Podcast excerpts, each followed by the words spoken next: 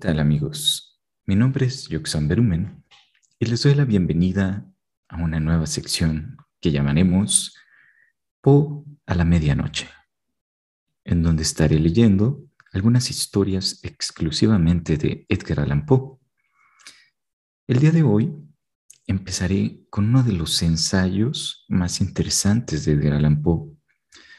Hay pocos temas, o existían pocos temas, que le causaban tanto terror a Edgar Allan Poe como para que tomara toda su atención y escribiera esas historias de suspenso.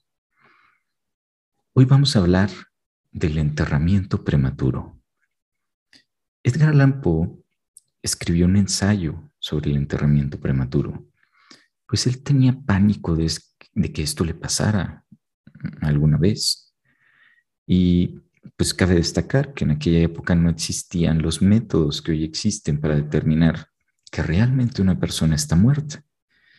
Entonces, esto era algo más común de lo que parece. El que enterraran viva a una persona era bastante común en aquellas épocas. Por eso Edgar Allan Poe escribió un ensayo que hablaba exclusivamente de eso. Y dice así, el enterramiento prematuro. Hay ciertos temas cuyo interés es de lo más absorbente, pero que son, son demasiado horribles en su integridad para la legítima finalidad de la obra de ficción. Deben evitar estos temas los simples novelistas si no quieren desagradar o causar repulsión. Solo pueden ser manejados adecuadamente cuando la severidad y la majestad de la verdad lo santifica y sustenta. Nos estremecemos, por ejemplo, sintiendo la más intensa de las voluptuosidades dolorosas, con los relatos del paso de la perecina, del terremoto de Lisboa, de la peste de Londres, de la matanza de la noche de San Bartolomé, o con la muerte por asfixia de 123 prisioneros en la caverna negra de Calcuta. Pero en esos relatos es el hecho, la realidad, la historia, lo que nos excita. Como invenciones, los consideraríamos con una simple aversión. He, citado algunas de las más salientes y augustas calamidades registradas pero en esos ejemplos es la extensión no menos que el carácter de la catástrofe lo que impresiona tan vivamente la imaginación. No necesito recordar al lector que en la larga y horripilante lista de las miserias humanas tendría yo que seleccionar muchos casos individuales más henchidos de sufrimientos esenciales que la mayor parte de esos desastres colectivos.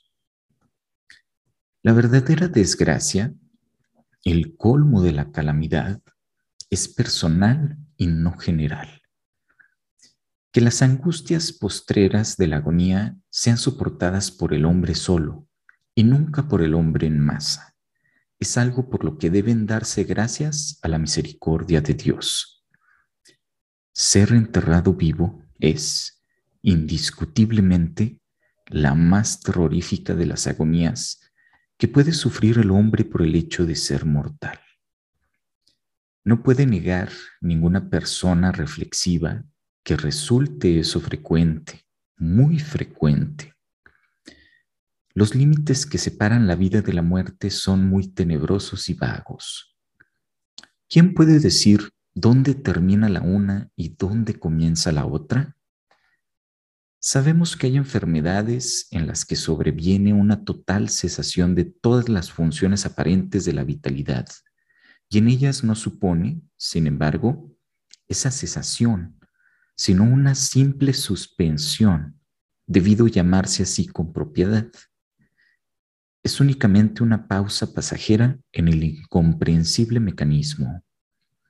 Transcurre cierto tiempo y un misterioso e invisible principio pone en movimiento los piñones y los engranajes mágicos. La cuerda de plata no estaba desatada para siempre, ni el vaso dorado irreparablemente roto. Pero, entre tanto, ¿dónde estaba el alma? Aparte, empero, de la inevitable conclusión a priori de que tales causas deben producir tales efectos y que al ocurrir tales casos bien conocidos de suspensión de la vida, deben ocasionar, por supuesto, de cuando en cuando, enterramientos prematuros. Aparte de esta consideración, tenemos el testimonio directo de las, experiencias médicas y ordinarias que prueban cómo tienen lugar en la actualidad un gran número de esos enterramientos. Puedo referir enseguida, si es necesario, 100 ejemplos de esos, perfectamente comprobados. Hay uno de carácter muy notable y cuyas circunstancias pueden estar aún frescas en la memoria de algunos de mis lectores. Acaecido no hace mucho tiempo en la cercana ciudad de Baltimore, donde ocasionó una agitación penosa, intensa y propagada con amplitud. La esposa de uno de los más respetables ciudadanos, abogado eminente y miembro del Congreso, fue atacada por una repentina e inexplicable enfermedad que desconcertó por completo la pericia de sus médicos. Después de grandes sufrimientos, falleció, o se supuso que había, había fallecido. Nadie, en verdad, sospechó o tuvo motivos para sospechar que no hubiese ella muerto todavía. Presentaba todas las apariencias habituales de la muerte la cara mostraba el contorno contraído y hundido acostumbrado. Los labios tenían la palidez marmórea usual. Los ojos carecían de brillo. Había desaparecido todo color. El pulso estaba paralizado. Durante tres días dejaron el cuerpo sin enterrar. Adquirió este una rigidez pétrea. En resumen, se apresuró el funeral a causa del rápido progreso de lo que se suponía ser la descomposición. La señora fue depositada en el panteón de la familia, que durante tres años consecutivos nadie visitó. Al expirar este plazo, fue abierto para coger un sarcófago, pero, ¡ay! ¡Cuán espantosa impresión esperaba el marido! quien vino en persona a abrir la puerta. Al tirar de la hoja de aquella puerta, algo vestido de blanco cayó en sus brazos. Era el esqueleto de su mujer en su sudario intacto. Una minuciosa investigación probó de modo evidente que había ella vuelto a la vida en los dos días siguientes al del enterramiento y que en su lucha dentro del ataúd había caído con éste sobre el suelo, donde se había roto, lo cual le permitió escapar.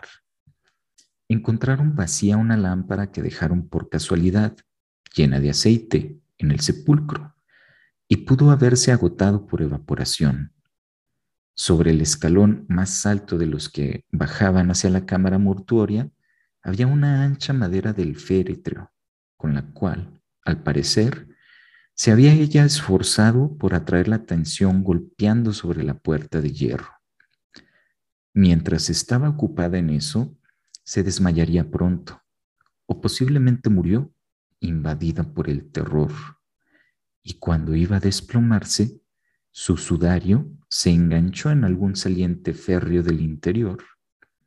Y así permaneció, y así se descompuso en pie. En el año 1810 ocurrió en Francia un caso de inhumación acompañado de circunstancias que constituyen una garantía de esa afirmación de que la verdad es más extraña que la ficción. La heroína de la historia fue una tal Mademoiselle Victorine, una joven de ilustre familia, dueña de una fortuna y de una gran belleza personal. Entre sus numerosos cortejadores se contaba Julien Bossuet, un pobre o periodista de París.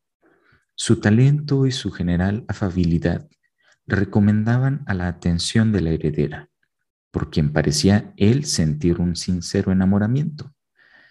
Pero su orgullo de cuna la decidió a rechazarle y a casarse con Monsieur Renel, un banquero y diplomático de cierta valía.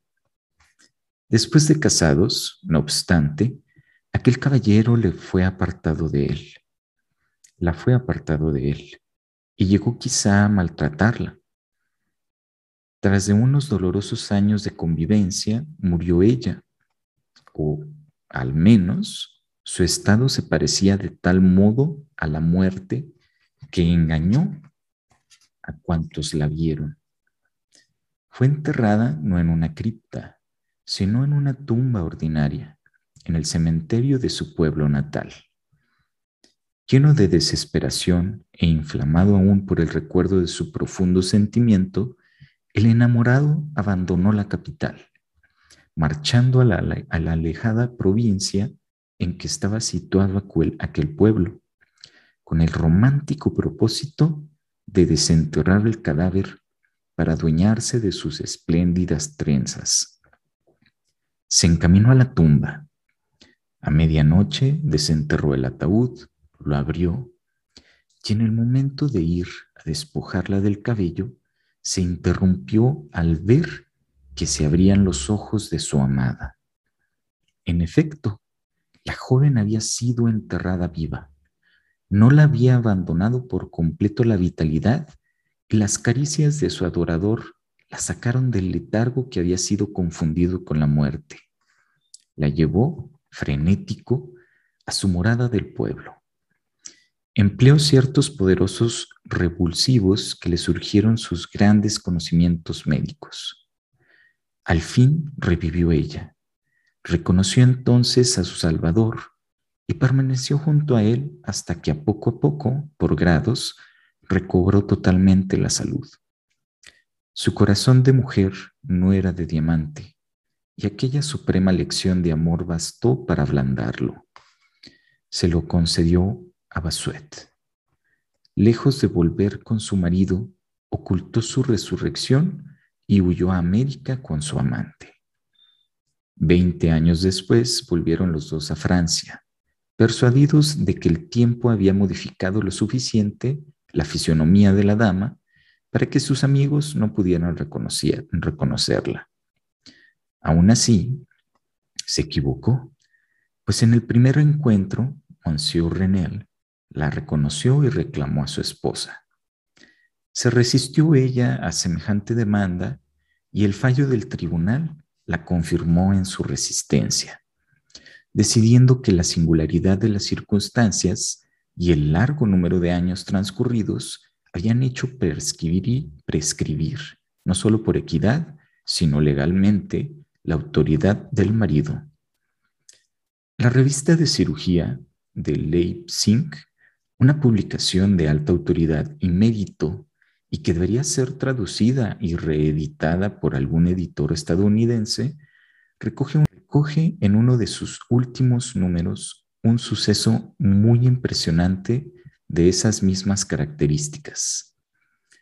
Un oficial de artillería, hombre de estatura gigantesca y de salud robusta, fue despedido de la silla por un caballo, de poca doma y que sufrió una grave herida en la cabeza que le dejó insensible de repente. El cráneo estaba ligeramente fracturado, pero no se, tenía, no se temía un inmediato peligro. Efectuaron la trepanación con todo éxito. El herido fue sangrado y se emplearon otros medios ordinarios, ordinarios para reanimarle. Sin embargo, cayó él poco a poco en un estado de embotamiento cada vez más desesperado y por fin se creyó que había fallecido.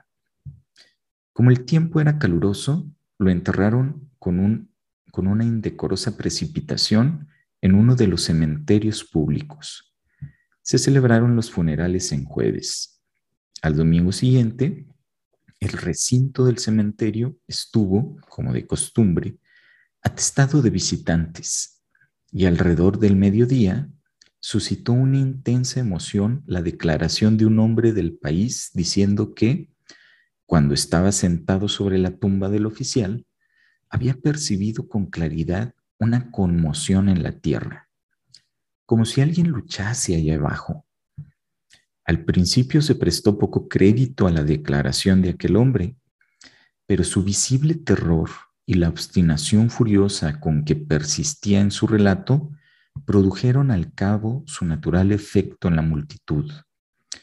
Fueron traídos a toda prisa unos asadones y la tumba, de una profundidad vergonzosamente pequeña, fue vaciada en unos minutos, dejando enseguida aparecer la cabeza de su ocupante. Tenía hasta entonces todo el aspecto de un muerto, pero estaba casi de pie en la caja cuya tapa había levantado en parte.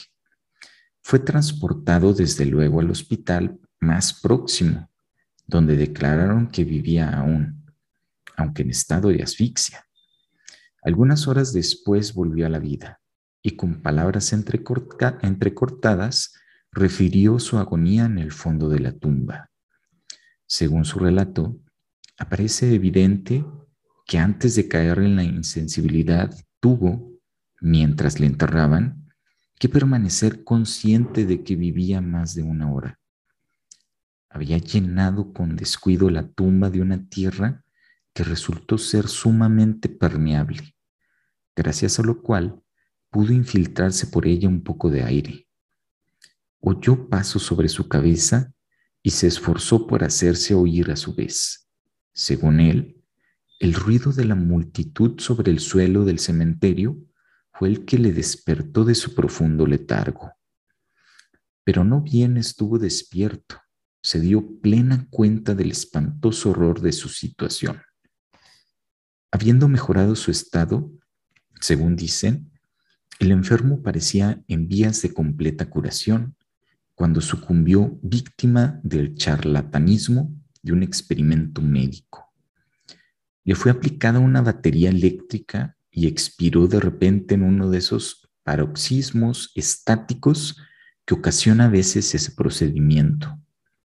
Al mencionar la batería eléctrica, vuelve a mi memoria un caso muy conocido y realmente extraordinario, en que su acción demostró eficacia haciendo volver a la vida a un joven procurador de Londres, enterrado desde hacía dos días.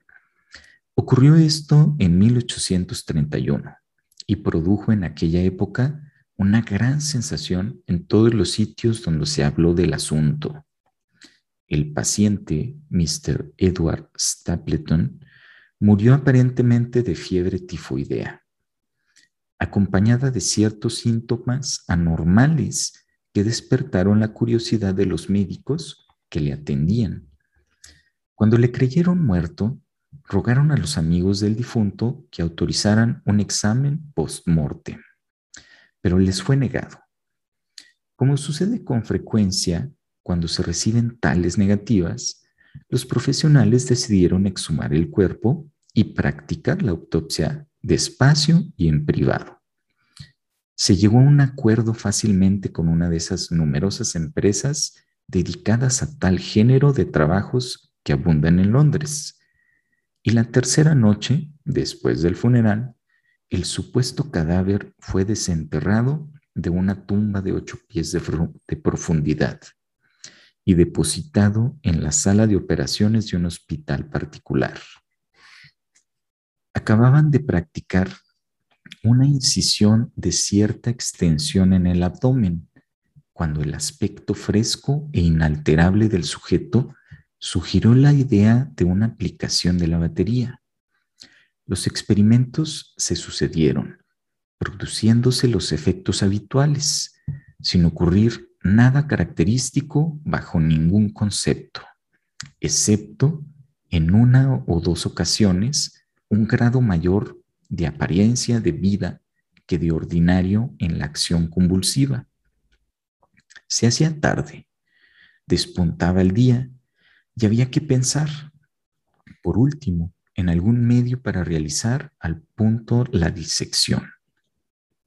A todo esto, un estudiante se mostraba deseoso en sumo grado de comprobar una teoría suya e insistió en aplicar la batería a uno de los músculos pectorales. Se hizo una gran incisión previa y colocaron enseguida un alambre en contacto con ella. Entonces el paciente, con un rápido, aunque nada convulsivo movimiento, se levantó de la mesa, dio unos pasos por en medio de la estancia, miró a su alrededor, desasosegado, durante unos segundos y luego habló. Lo que dijo era ininteligible, pero pronunció unas palabras, silabeaba con precisión. Después de haber hablado, se desplomó pesadamente sobre el suelo. Durante algunos instantes permanecieron todos paralizados de terror, pero la urgencia del caso los hizo recobrar pronto su presencia de ánimo. Se vio que Mr. Stapleton estaba vivo, aunque desmayado. Le dieron éter a oler y revivió, recobrando rápidamente la salud y siendo devuelto a la compañía de sus amigos, quienes no tuvieron conocimiento de su resurrección hasta quedar descartado todo temor de una recaída. Pues imaginarse su asombro, su arrebatada estupefacción al saberlo.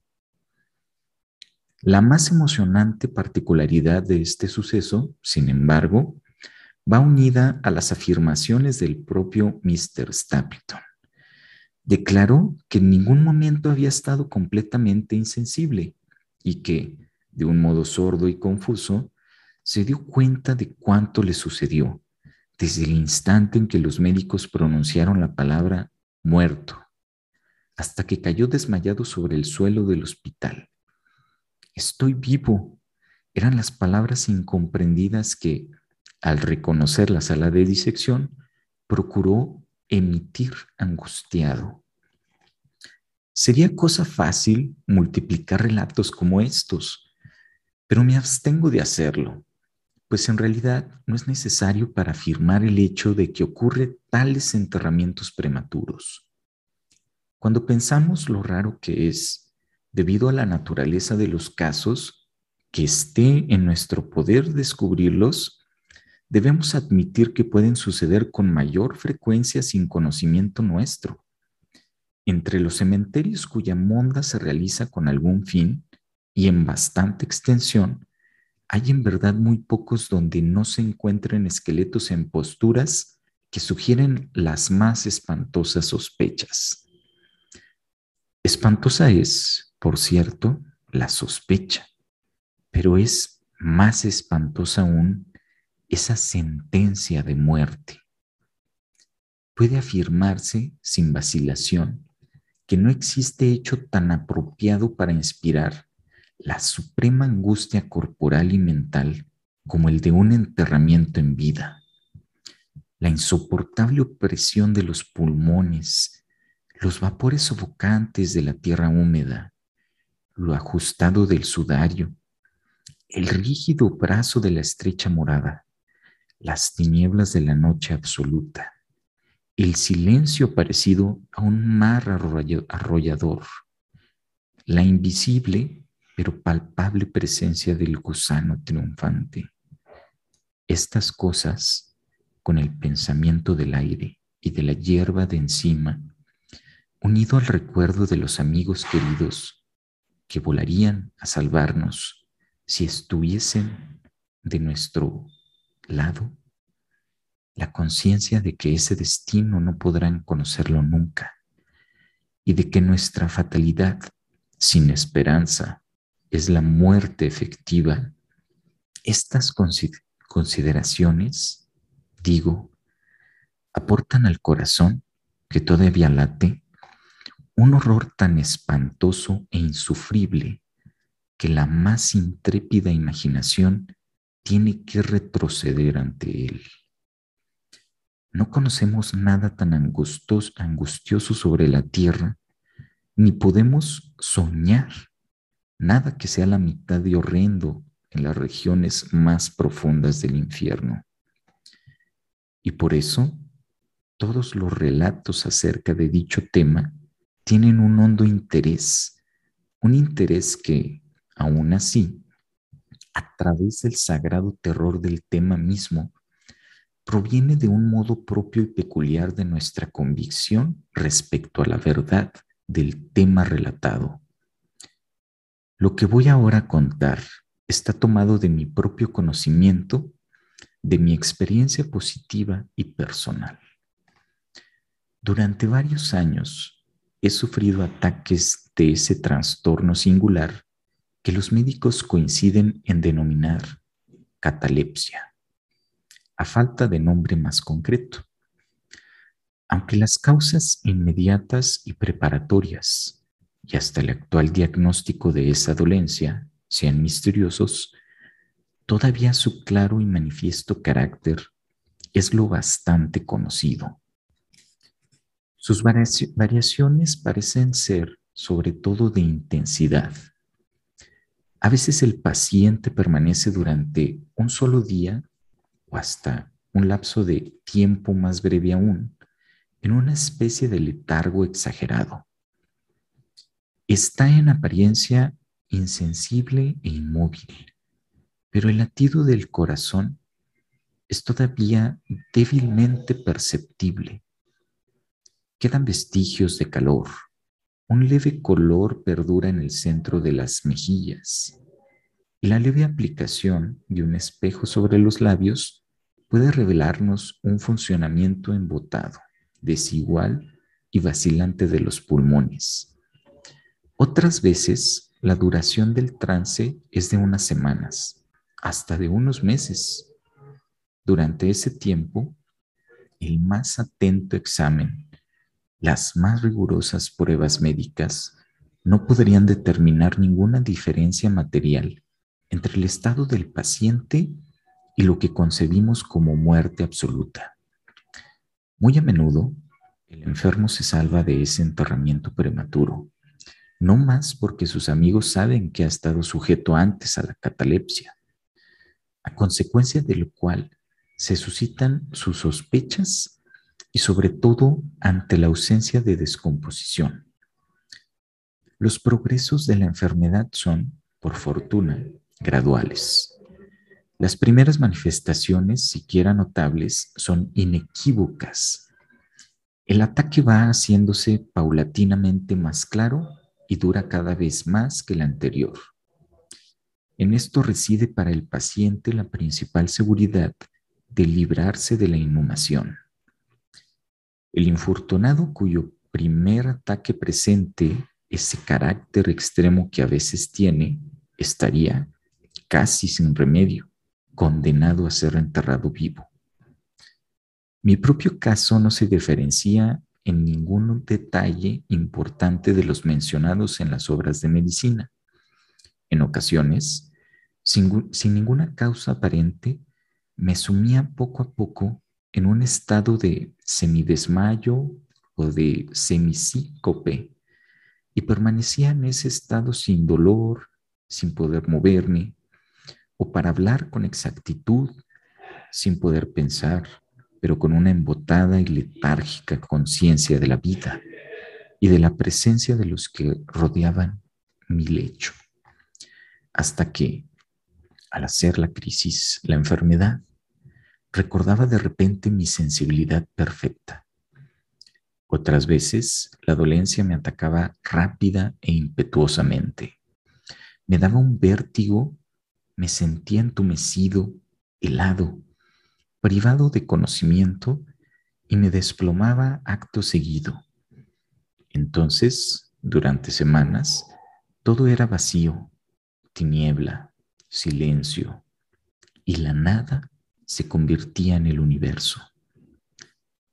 El, el aniquilamiento total no podía ser mayor. De esos ataques me despertaba de un modo lentamente gradual que estaba en proporción con lo repentino del acceso. Ni más ni menos de despunta del alba para el mendigo sin amigos ni hogar, errante por las calles en la larga desolación de una noche invernal, con la misma lentitud y el mismo cansancio. Con idéntico júbilo volví a mí la luz del alma. Por lo demás, aparte de esa tendencia a la catalepsia, mi salud general parecía ser excelente. No podía yo percibir que estaba toda ella afectada por una dolencia predominante, a no ser, realmente, que una idiosincrasia en mi sueño ordinario pueda ser considerada como promotora de aquella. Al despertar de un sueño normal, no podía yo nunca recobrar en el acto la completa posesión de mis sentidos y permanecía siempre durante varios minutos en un aturdimiento y una perplejidad grandes, con las facultades mentales en general pero en particular la memoria, interrumpidas por completo. En todo lo que experimentaba no había sufrimiento físico, sino una infinita angustia moral. Mi imaginación tendía a lo fúnebre. Hablaba yo de gusanos, de tumbas, de epitafios. Me perdían sueños de muerte y la idea de un enterramiento prematuro se adueñaba sin cesar de mi espíritu. El horrible peligro a que estaba expuesto me alucinaba día y noche. Durante el primero, la tortura de esa idea era excesiva. Durante la última, suprema. Cuando la horrenda oscuridad se difundía sobre la tierra, entonces, con total horror de pensamiento, me estremecía. Me estremecía como tiemblan los penachos de las plumas sobre, sobre la carroza fúnebre. Cuando la naturaleza no podía soportar el estar despierta más tiempo, consentía yo, no sino la lucha en dormir pues temblaba pensando que, al despertarme, podía encontrarme ocupando una tumba. Y cuando, por último, me hundía en el sueño, era únicamente para precipitarme en un mundo de fantasmas por encima del cual, con amplias, tenebrosas y sombrías alas, se cernía predominante la idea única y sepulcral. Entre las innumerables imágenes lúgubres que me oprimían así en sueños, escogeré para mi relato una sola visión. Me parecía estar sumido en un trance cataléptico de mayor duración y profundidad que de costumbre. De pronto, una mano helada se posaba sobre mi frente y una voz impaciente y entrecortada murmuraba la palabra levántate en mi oído. Me incorporé. La oscuridad era total. No podía yo ver la figura de quien me había hecho levantar. No podía recordar el momento en que había caído en trance, ni el lugar donde me hallaba entonces. Mientras permanecía inmóvil, esforzándome por coordinar mis pensamientos, la mano helada me cogió brutalmente de la muñeca, sacudiéndola con aspereza, en tanto que la voz entrecortada volvía a decir, levántate, ¿no te he dicho ya que te levantes? ¿Y quién eres tú? pregunté. No tengo nombre en las regiones donde habito, replicó la voz lúgubremente. Fui mortal, pero ahora soy un demonio. Fui inexorable, pero ahora soy compasivo. Debes de sentir cómo tiemblo. Mis dientes castañantes cuando hablo y sin embargo no es por el frío de la noche, de la noche interminable. Pero este horror es insufrible. ¿Cómo puedes tú dormir tranquilamente? El grito de esas infinitas angustias me impide reposar. No puedo soportar más esa visión. Levántate, ven conmigo fuera a la noche y déjame descubrirte las tumbas. ¿No es un espectáculo doloroso? Mira, miré y la figura invisible que me hacía aún de la muñeca hacía que se abriesen las tumbas de toda la humanidad y de cada una de ellas emanaba la débil irradiación fosforescente de la pobredumbre, de tal modo que pude sondear los más recónditos escondrijos y aquí que vislumbré los cuerpos enterrados en su sombrío y solemne sueño con el gusano. Pero los verdaderos durmientes eran muchos menos, muchos millones menos que los que no dormían en absoluto.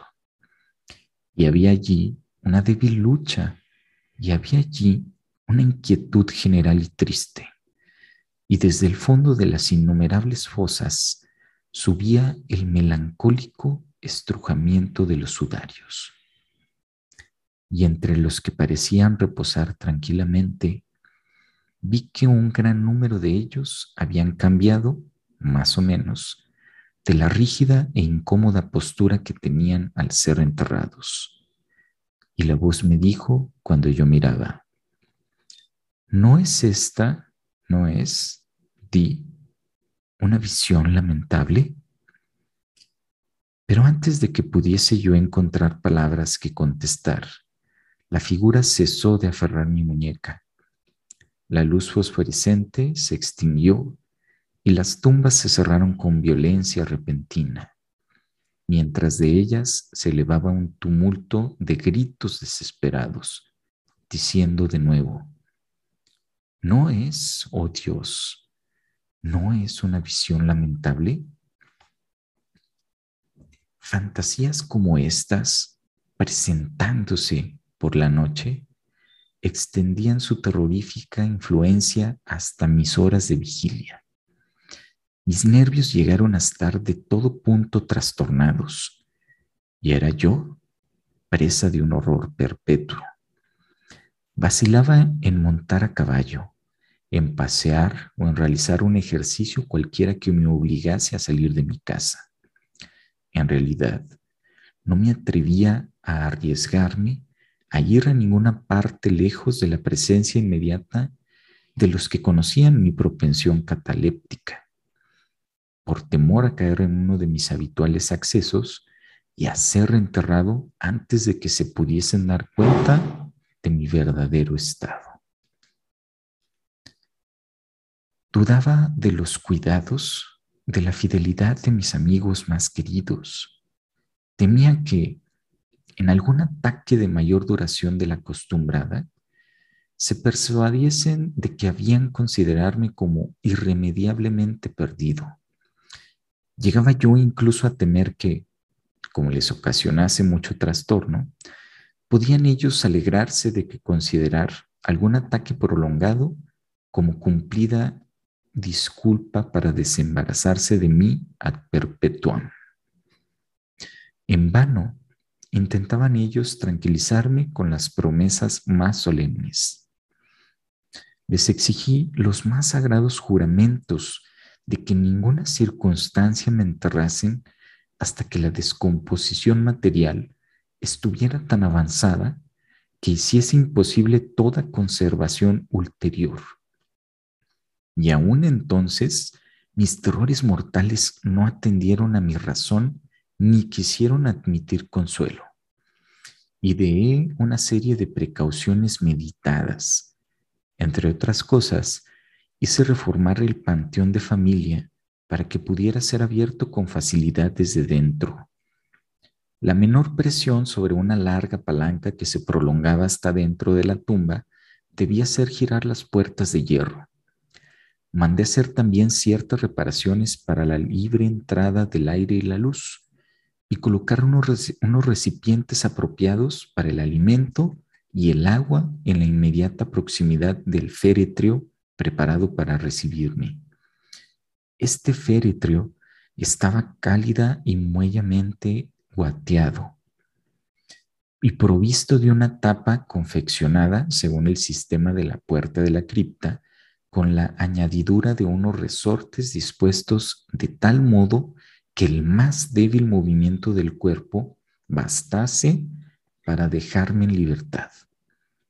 Además de todo esto, hice colgar del techo del panteón una gran campana, cuya cuerda, según había ideado, pasaría por un orificio hecho en la caja y que estaría atada a una de las manos del cadáver. Pero, ¿de qué puede servir la vigilancia del hombre contra su destino? Todas aquellas precauciones, tan bien pensadas, serían insuficientes para salvar de las supremas angustias de un enterramiento en vida a un infeliz predestinado a esas angustias. Llegó una vez, como había ocurrido antes de otras tantas, en que me encontré saliendo de una inconsciencia total con un primer sentimiento débil e indefinido de mi existencia. Lentamente, a paso de tortuga, se acercó la tímida aurora del día psíquico. Un torpe malestar, un sufrimiento apático de sordo dolor, ni inquietud, ni esperanza, ni esfuerzo. Tras un largo intervalo, un zumbido en los oídos, tras de un lapso mayor aún, una punzante u hormigueante sensación en las extremidades. Después, un periodo que me pareció eterno de plácida quietud, durante el cual los sentimientos se despiertan y luchan por transformarse en pensamiento. Luego, una breve y nueva zambullida en la nada. Después, una repentina vuelta a la vida. Por último, un ligero temblor de los párpados y sin tardanza una conmoción eléctrica de horror, espantosa e indefinida, que hace refluir la sangre a torrentes desde las sienes al corazón. Y entonces el primer esfuerzo positivo por pensar. Y entonces un éxito parcial y desvanecedor. Y entonces la memoria que ha recobrado su dominio para que, en cierta medida, tenga yo conciencia de mi estado. Siento que no me despierto de un sueño ordinario. Recuerdo que soy propenso a la catalepsia y a la postre, como por el oleaje de un océano. Mi espíritu, estremecido, es arrollado por el horrendo peligro, por la única espectral y predominante idea. Durante algunos minutos, después de que esta fantasía se adueñaba de mí, permanecía sin movimiento. ¿Y por qué? No podía copiar el valor para moverme. No me atrevía hacer un esfuerzo para darme cuenta de mi suerte. Y aún así, había algo en mi corazón que me murmuraba que era seguro. Una desesperación, como no existe ninguna clase de infortunio, ni ha podido recordarse nunca, me apremiaba después de una larga vacilación para que levantase las pesadas cortinas de mis ojos. Estaba todo oscuro. Supe entonces que la crisis había pasado supe que aquella crisis de mi dolencia había cesado hacía largo tiempo. Supe que había recobrado ahora en absoluto el uso de mis facultades visuales. Y no obstante, que todo estaba oscuro, que era la noche intensa y totalmente desprovista de rayos que durará siempre. Intenté gritar y mis labios y mi lengua resecos se agitaban convulsivamente en la tentativa, pero ninguna voz brotaba de mis pulmones cavernosos, que, oprimidos como por el peso aplastante de una montaña, jadeaban y palpitaban, lo mismo que mi corazón, a cada penosa y dificultosa inspiración. El movimiento de mis mandíbulas, en el esfuerzo para gritar con fuerza, me probó que las tenía atadas, como suele hacer con los muertos. Sentí también que estaba tendido sobre alguna materia dura y que mis, costados estaban asimismo fuertemente comprimidos por algo semejante. Hasta entonces no me había arriesgado aún a mover mis miembros, pero ahora alcé con violencia mis brazos, estirados a lo largo de mi cuerpo, con las muñecas cruzadas. Chocaron contra un sólido obstáculo de madera que se extendía por encima de mi persona a solo unas seis pulgadas de mi cara. Ya no podía dudar por más tiempo de que reposaba dentro de un ataúd para la eternidad. Y a la sazón, en medio de mis infinitas miserias, se me apareció el querubín esperanza. Al pensar en mis precauciones, me retorcí e hice esfuerzos espasmódicos para abrir la tapa. No se movió. Palpé mis muñecas para asir la cuerda de la campana y no la encontré. Luego volvió el consuelo sin retorno y una desesperación más cruel aún reinó, triunfante, pues noté la falta del guateado que preparara yo tan cuidadosamente. Y además, llegó de repente hasta mi nariz el fuerte olor peculiar de la tierra húmeda. La conclusión era irresistible. Yo no estaba dentro, dentro de la cripta. Debía de haber caído en, tan, en trance cataléptico fuera de mi casa, entre extraños. No podía recordar cuándo ni cómo. Y estos me habían enterrado como un perro, clavándome a un ataúd vulgar y metiéndome hondo, hondo, para siempre, en una tumba ordinaria y común. Cuando esta convicción espantosa irrumpió así en la cámara más recóndita de mi alma, me esforcé de nuevo por gritar. Y en este segundo esfuerzo tuve éxito. Un largo, salvaje y continuo grito, o más bien aullido de agonía, resonó a través de los reinos de la noche subterránea. ¿Hola? ¿Hola? ¿Qué es esto? dijo una voz áspera en respuesta. ¿Qué diablos pasa ahora? dijo una segunda voz. Sal de ahí, dijo una tercera. ¿Qué quiere usted significar con unos alaridos de ese estilo? ¿Qué parecen los de una parecen los de un gato en enero? dijo una cuarta voz. Y en este momento Fui agarrado y sacudido sin consideraciones durante varios minutos por una cuadrilla de individuos de aspecto muy ordinario. No me despertaron de mi sueño, pues estaba bien despierto cuando grité, pero me hicieron recobrar la posesión completa de mi memoria. Esta aventura sucedió cerca de Richmond, en Virginia. Acompañado de un amigo, había yo caminado durante una excursión de caza algunas millas a lo largo de las orillas del río James. Se acercaba la noche y fuimos sorprendidos por una tormenta. El camarote de una pequeña chalupa anclada en la corriente y que estaba cargada de mantillo nos proporcionó el único refugio aprovechable. Nos acomodamos lo mejor que pudimos y pasamos la noche a bordo. Dormí en una de las dos únicas literas del barco y las literas de una chalupa de 60 o 70 toneladas no necesitan descripción. La que yo ocupaba carecía de ropa de cama. Tenía una anchura máxima de 18 pulgadas y había exactamente la misma distancia entre su fondo y la cubierta encima de mi cabeza.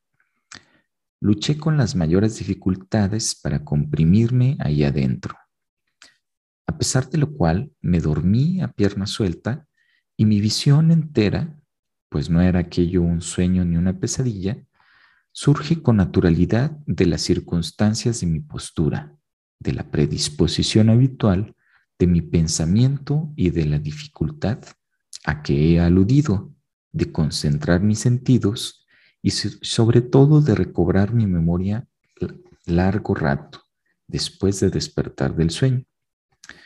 Los hombres que me sacudieron formaban la tripulación de aquella chalupa, con algunos otros trabajadores contratados para la descarga. Del propio cargamento venía aquel olor a tierra húmeda. El vendaje, el vendaje alrededor de las mandíbulas era un pañuelo de seda que me había yo atado alrededor de la cabeza, a falta de mi acostumbrado gorro de dormir. Sin embargo, las torturas sufridas eran indudable y completamente iguales, salvo en su duración, a las del enterramiento auténtico. Fueron espantosas, de un horror inconcebible, pero Dios actúa por medio del diablo, pues en su exceso provocaron una inevitable reacción de mi espíritu. Mi alma se tonificó y adquirió temple me marché fuera del país, hice vigorosos ejercicios, respiré al aire libre del cielo, pensé en temas diferentes que el de la muerte, dejé a un lado mis obras de medicina, no me quemé las cejas sobre el libro de Buchan, no releí las noches de meditación, ni esos libros pavorosos sobre los cementerios, ni más historias amedrentadoras como esas. Desde esa memorable noche deseché mis preocupaciones sepulcrales y con ellas desaparecieron mis trastornos catalépticos, de los que había sido aquellos menos la consecuencia que la causa. Hay momentos en que, hasta para la serena mirada de la razón, el mundo de nuestra triste humanidad puede parecer un infierno, pero la imaginación del hombre no es gratis para explorar con impunidad sus cavernas. La triste legión de terrores sepulcrales puede ser considerada, considerada como enteramente fantástica, pero semejante a los demonios en compañía de los cuales hizo afrasar su viaje bajando por el Oxus, deben ellos dormir o devorarnos deben soportarse como un sueño porque si no, nos harán perecer. Y fin. Esta fue la historia de El enterramiento prematuro, un pequeño ensayo que escribió Edgar Allan Poe sobre el tema que tanto temor le causaba y hasta le llegó a traer varios problemas de salud. Espero que les haya gustado y nos escuchamos próximamente para seguir hablando de las historias de Edgar Allan Poe a la medianoche. Gracias por escucharme.